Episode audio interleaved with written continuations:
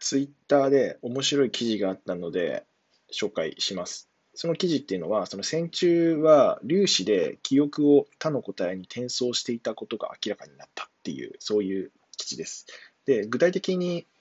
言うと、その線虫において、ある個体が学習した記憶っていうのが、他の個体に転送されるメカニズムっていうのを発見したらしいんですね。そのアメリカのプリンストン大学の研究者が、セルっていう雑誌に掲載された論文に書いてあるらしいんですけど、で、その受け取られた記憶っていうのは、さらにその4世代にわたって子孫にも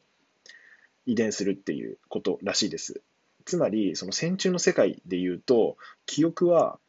個体から個体の水平電波と親から子に伝わる垂直の電波が同時に行われているってことらしいんですよね。これって完全に、あの、あれだ、風の谷のナウシカでいうオウムですよね。えっと、子にして善、善にして子ってやつだなと思って、へーってなりました。